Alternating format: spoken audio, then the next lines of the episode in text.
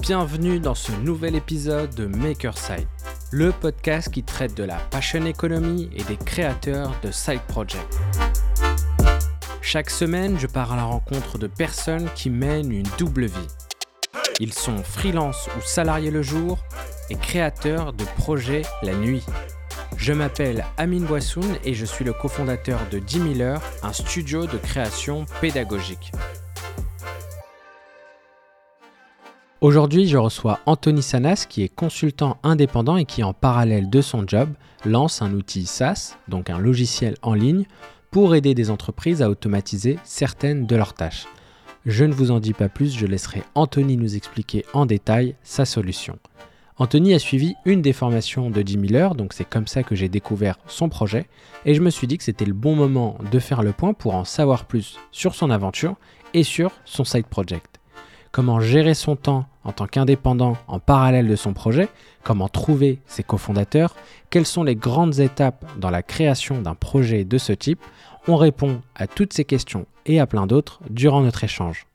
Bonne écoute Anthony, bonjour Bonjour Amine Écoute, merci beaucoup d'avoir accepté euh, mon invitation. Euh, je voulais vraiment qu'on échange sur les projets sur lesquels tu travailles en ce moment, euh, parce que euh, je vais te laisser te présenter, mais nous on se connaît un peu déjà. On a eu l'occasion euh, d'échanger sur tes différents projets, mais je vais te laisser plutôt te présenter rapidement. Alors bah, bonjour à tous, je m'appelle Anthony, je suis consultant en rémunération et cofondateur de Dispense Santé. Ça fait maintenant plus de cinq ans que je travaille dans l'accompagnement d'entreprises de toute taille, start-up, petites, moyennes, grandes entreprises, sur plusieurs aspects, que ce soit euh, du marketing, euh, du financement, euh, du gros hacking, etc. Donc c'est c'était pour moi une nécessité à la fois de, de, créer aussi un, un, projet dans lequel je crois, dans lequel j'ai envie de, de m'investir à plein temps. Oui, parce que justement, toi, tu as eu une activité euh, de consultant sur laquelle euh, tu t'es lancé de manière euh, indépendante dessus. Et, du coup, bah, cette activité de consultant, elle, t'a permis de développer une expertise et de te lancer sur un nouveau projet. Est-ce que justement, tu peux, tu peux nous parler de ce nouveau projet? Alors oui, complètement. En fait, d'être dans le consultant, de donner des conseils, ce qui est important aussi, c'est de pouvoir aussi les appliquer, de voir ce que ça engendre concrètement. Donc, euh, j'ai voulu euh, créer une société euh, complémentaire qui me permettrait, voilà, de, à la fois de, de tester les, les, best practices et de, et de, les vivre finalement, et d'avoir quelque chose qui se, qui se complète bien entre donner des conseils et les vivre aussi. Donc, c'est pour ça que j'ai lancé ce projet aussi. Et ce projet justement qui est Dispense Alors, Santé? Qui est Dispense Santé, donc c'est un outil, une plateforme SaaS pour aider les services RH à gérer euh, tous les cas de dispense de leurs salariés et de pouvoir apporter un suivi euh, euh, à l'année sur leurs problématiques de santé. Il faut savoir que c'est c'est c'est légal, hein, c'est-à-dire que l'employeur doit couvrir ses salariés en santé, c'est-à-dire leur proposer un contrat mmh. santé. Et parfois, on peut être exclu de ce contrat pour différents pour différentes raisons. Et le suivi de cette masse salariale là de personnes dispensées, bah, c'est très complexe pour les grandes entreprises, moyennes entreprises, parce que pour des logiques de, de siège, pour des logiques de, de restriction de, d'équipe RH, c'est difficile de gérer tout, ça. Et donc l'idée, c'était de proposer un service pour pouvoir aussi à la fois couvrir les salariés en santé par le, par le contrat et à la fois ceux qui sont hors du contrat santé par des services annexes ou euh, euh de l'information sur euh, la santé euh, pour voilà pour ne pas les laisser comme ça hors du contrat et pas forcément bénéficier de tous les avantages de la, de la structure. Ok. Donc il y a quelques temps, tu travaillais en tant que salarié dans une entreprise, ensuite tu t'es euh, lancé en indépendant, mais du coup, pendant toute cette période, bah, tu réfléchissais un peu à cette solution, tu avais peut-être l'idée en tête. Comment est-ce que on prend la décision? Parce que pour bien expliquer à ceux qui nous écoutent, euh, tu as décidé de te lancer de manière indépendante pour pouvoir finalement gérer ton temps euh, et être à moitié sur ton projet et sur ton activité de consultant. Comment est-ce qu'on prend cette décision de se dire je vais quitter euh, le job qui, sur lequel je suis à plein temps pour se lancer sur un projet et un peu se lancer dans l'inconnu? bah, La décision, elle se prend assez, assez naturellement. Euh, bah, il faut savoir que bah, on, quand on a une idée d'entreprise, bah, ça, nous, ça, nous, ça nous hante un peu. Hein. On y pense tout le temps, on on a, envie de travailler dessus, on a envie de se mettre à, de, de, de pousser, de faire des contenus, d'en parler, etc. Et c'est vrai que quand on est en, en posture de salariat, c'est difficile de valoriser une autre, un autre projet. Euh, on a la chance quand même d'être d'être en France où euh, c'est quand même euh, un paradis fiscal et social de l'entrepreneuriat. Donc toutes ces raisons et puis le fait de se dire bon bah il n'y a pas forcément de bons ou de mauvais moments. Là, on est dans une période un peu compliquée. Enfin, on n'a qu'une vie, faut, faut, faut, la vivre à fond et donc se lancer, faut se lancer quoi. Faut pas dès qu'on est dès qu'on a bien sécurisé son parcours, dès qu'on est bien au fait de, de, de ses projections, un an, deux ans, trois ans, et que c'est le bon timing, bah, il faut le faire. Ouais. Je retiens surtout la phrase il n'y a, pas de bon moment ou de mauvais moment pour se lancer. Il faut, il faut y aller quoi et, et tester entre guillemets. Exactement. Euh, du coup, euh, ton activité, ton side project qui s'appelle Dispense Santé, euh, qu'est-ce que ça t'apporte par rapport à ton activité de consultant? Est-ce que du coup ça t'apporte une, autre vision, une expertise par rapport à, ton activité?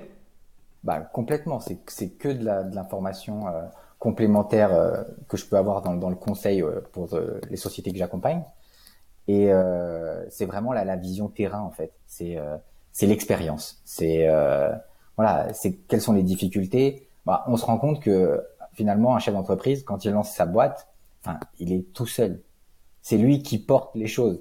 Il va réunir des gens autour de lui, mais c'est lui qui porte les décisions. C'est lui qui qui a à la fin du mois le, le, le fait de faire les, les, bulletins de salaire, qui va regarder sa croissance, qui va regarder ses, euh, son chiffre d'affaires, qui et, et, du coup, bah, de le vivre, bah, je me dis bah moi avec mon expérience d'accompagnement, où est-ce que je peux l'aider en fait?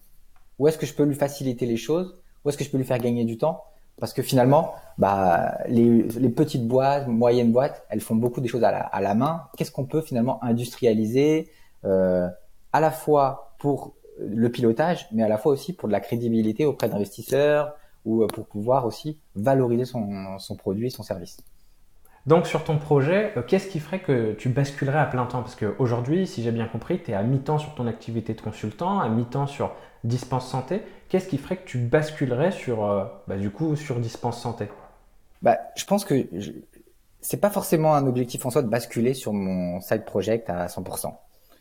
Euh, moi, mon objectif, c'est voilà, d'avoir une activité dans laquelle euh, je, je, crois, dans laquelle je m'épanouis, avec des gens que je, je trouve intéressants, que j'ai envie d'aider, à la fois sur la partie conseil et sur la partie euh, dispense santé, bah c'est bah voilà, c'est un outil SaaS, c'est comment faciliter le quotidien de telle ou telle entreprise, leur apporter de de la data.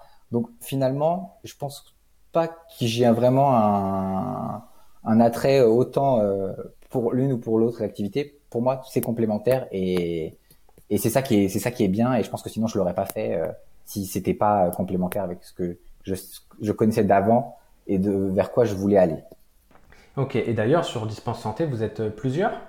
Alors on est une petite équipe, donc on est on est deux. Donc il y a moi et un, et un cofondateur, mais après il y a plein de monde qui gravite autour, euh, des freelances, des gens avec qui on va travailler euh, pour de la tech, pour du design, pour de l'UX, pour de la com, pour du RH, pour du pour du social, pour du fiscal. Enfin, c'est et c'est ça que c'est ça que j'aime aussi dans le dans ce métier-là, c'est que c'est vraiment un écosystème et et, et c'est ça qui est, qui est intéressant quoi. Comment on fait pour trouver quelqu'un qui qui voudrait qui partage un peu cette euh, cette vision-là de, de, se dire que je vais lancer un, un, projet en parallèle de son activité? Bah, Déjà, je pense que c'est un, c'est des, des, rencontres et, euh, et c'est jamais forcément quelqu'un qui va partager à 100% la vision d'un produit ou d'un service. C'est souvent une complémentarité de d'individus ou de personnes et euh, où il y en a un qui va être très dans le dans la vision, l'autre qui va être plus dans le produit, et, euh, et, après, chacun a des intérêts euh, différents euh, sur le sur le projet et des, et des affinités. Enfin, c'est c'est voilà. Le, but ultime, c'est quand même d'apprendre de nouvelles choses et d'apporter un service nouveau et, et d'aider les gens, quoi. Résoudre un problème. D'accord. Et justement, vous en êtes où sur Dispense Santé? À quel niveau vous en êtes? Est-ce que vous avez déjà un produit? Vous avez déjà des clients? Alors, où on en est? Alors, il faut d'abord savoir qu'un produit tech, c'est plein, plein, plein d'épreuves. Hein. c'est très, très long. Euh, ouais. On se rend pas compte à, tel que, enfin, le temps que ça prend entre le moment où on a l'idée, où on fait le cahier des charges, il y a les premiers développements, on trouve du financement. C'est le parcours du combattant, mais bon, de par mon expérience, je le savais, donc euh, j'ai essayé d'anticiper les choses au maximum pour que ça se passe le mieux possible. Euh, aujourd'hui, où on en est? Aujourd'hui, on a fait le cahier des charges, on a mis euh, des développeurs dessus, ils ont commencé un peu à, à développer et on devrait sortir le MVP euh, euh, d'ici une semaine, 15 jours. Mais et on a quelques propositions aussi de signature, notamment pour avoir des bêta-testeurs et euh, pour pouvoir aussi enrichir le, produit qu'on aimerait bien commercialiser vraiment euh, en grande pompe officiellement euh, dès, la rentrée en janvier 2021. Quoi. Super. Et justement, comment est-ce qu'on fait pour, bah pour être pas sûr, parce que c'est impossible d'être sûr à 100%, mais comment est-ce qu'on fait pour euh, valider une hypothèse et de se dire ok c'est bon on va partir sur cette idée on va investir en temps en énergie et parfois en argent euh, pour se mettre sur ce projet comment est-ce que vous avez pris la décision? Est-ce que vous avez fait euh, des tests? Est-ce que vous avez demandé autour de vous? Vous avez fait une étude? Comment est-ce que ça se passe? Ah complètement. C'est vraiment des. Moi, je conseille. Enfin, il y a différentes manières. De toute façon, il n'y a pas de une seule et bonne manière de faire. Mais euh, oui, euh, expérience client, enfin retour utilisateur, euh, prendre son téléphone et, poser des questions, savoir comment vous gérez ce, ce problème-là. Bah, quand t'entends, bah, c'est ingérable, on s'en sort pas, c'est c'est compliqué. Le jour où ça va nous tomber sur le coin de la tête, ça nous tombera sur, sur le coin de la tête. Enfin, donc c'est c'est on sent le besoin et après oui on fait on fait des calculs, on regarde le, le potentiel marché, on regarde les coûts de développement, on regarde euh, les, le coût de stockage, d'hébergement. Voilà, on fait euh, toute une étude dans, dans ce sens-là, et on prévoit même la manière euh, dont dont on, on, veut aller. Quoi. C'est est-ce que dans trois ans on a envie finalement d'ouvrir peut-être un autre segment de marché en lien avec le premier, de diversifier aussi l'offre, de proposer peut-être un nouveau service, parce qu'on aura cette, cette information-là, on pourra faire ça, etc il y a une partie de vision et il y a une partie euh, concrète pour moi qui qui doit s'étaler sur un ou deux ans euh, parce que on n'est jamais sûr de rien quoi. Et on et on valide son, et on valide son idée vraiment avec le avec le marché, avec le client final. Euh, pour moi, c'est c'est essentiel. D'accord. Ouais, donc effectivement, prendre des feedbacks des futurs utilisateurs ou en tout cas des personnes qui ont cette problématique-là pour essayer finalement de, bah, de construire un cahier des charges qui va bah, répondre à la problématique et après, ben, il y, a, une part de risque aussi, euh, j'imagine. On fait des hypothèses et on avance euh, et on va voir euh, bah, ce que ça peut donner. C'était quoi le, plus dur dans l'avancement de ce projet-là? Qu'est-ce qui, qui jusque-là a été la, plus grande épreuve? Ah, La plus grande épreuve? Il y a tellement d'épreuves, de, de, rebondissements. C'est une épreuve au quotidien. Finalement, c'est une épreuve au quotidien et puis on, on, les voit, enfin, on les ressent, mais euh, je pense que quelqu'un qui a une idée, qui est entrepreneur, qui a, on peut lui dire euh, plein de fois, euh, enfin, lui, lui dire non, non, non, non, non, enfin, c'est faut pas faire comme ça ou ou ça, ah, ça va être difficile, etc. Enfin, quand on a une idée, on sait où on veut aller. Enfin, c'est pas vraiment des épreuves, peut-être des, des, petits obstacles qu'il faut franchir pour pouvoir continuer à faire son son idée, son projet, aller jusqu'au bout et se dire, bah voilà, moi j'ai été au bout de mon idée. Après, faut être conscient des, des, des, a des vrais murs, mais au moins aller au bout de son idée tant qu'on peut y aller. Ouais, c'est ça, c'est, essayer d'aller au maximum et de, finalement de prendre les épreuves une par une et de trouver des solutions. Exactement. Euh, en ce qui concerne, on en a, je ne sais pas si on en a parlé, mais en ce qui concerne le business model euh, de, de ton entreprise, donc effectivement, ça sera une solution SaaS. Donc euh, on est sur une solution classique avec un abonnement à l'année, au mois, en fonction de certains critères c'est exactement ça. En, fonction de la volumétrie, euh, on va avoir un abonnement euh, mensuel. Euh, voilà.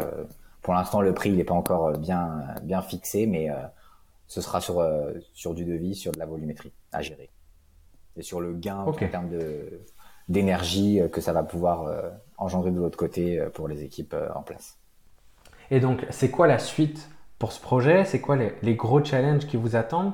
On sait qu'il il y a une deadline qui va venir en janvier et ça va être le lancement, mais c'est quoi les, gros challenges qui, qui ah vous bah, préoccupent en ce moment? Là, le, gros challenge, c'est boucler le financement, déjà.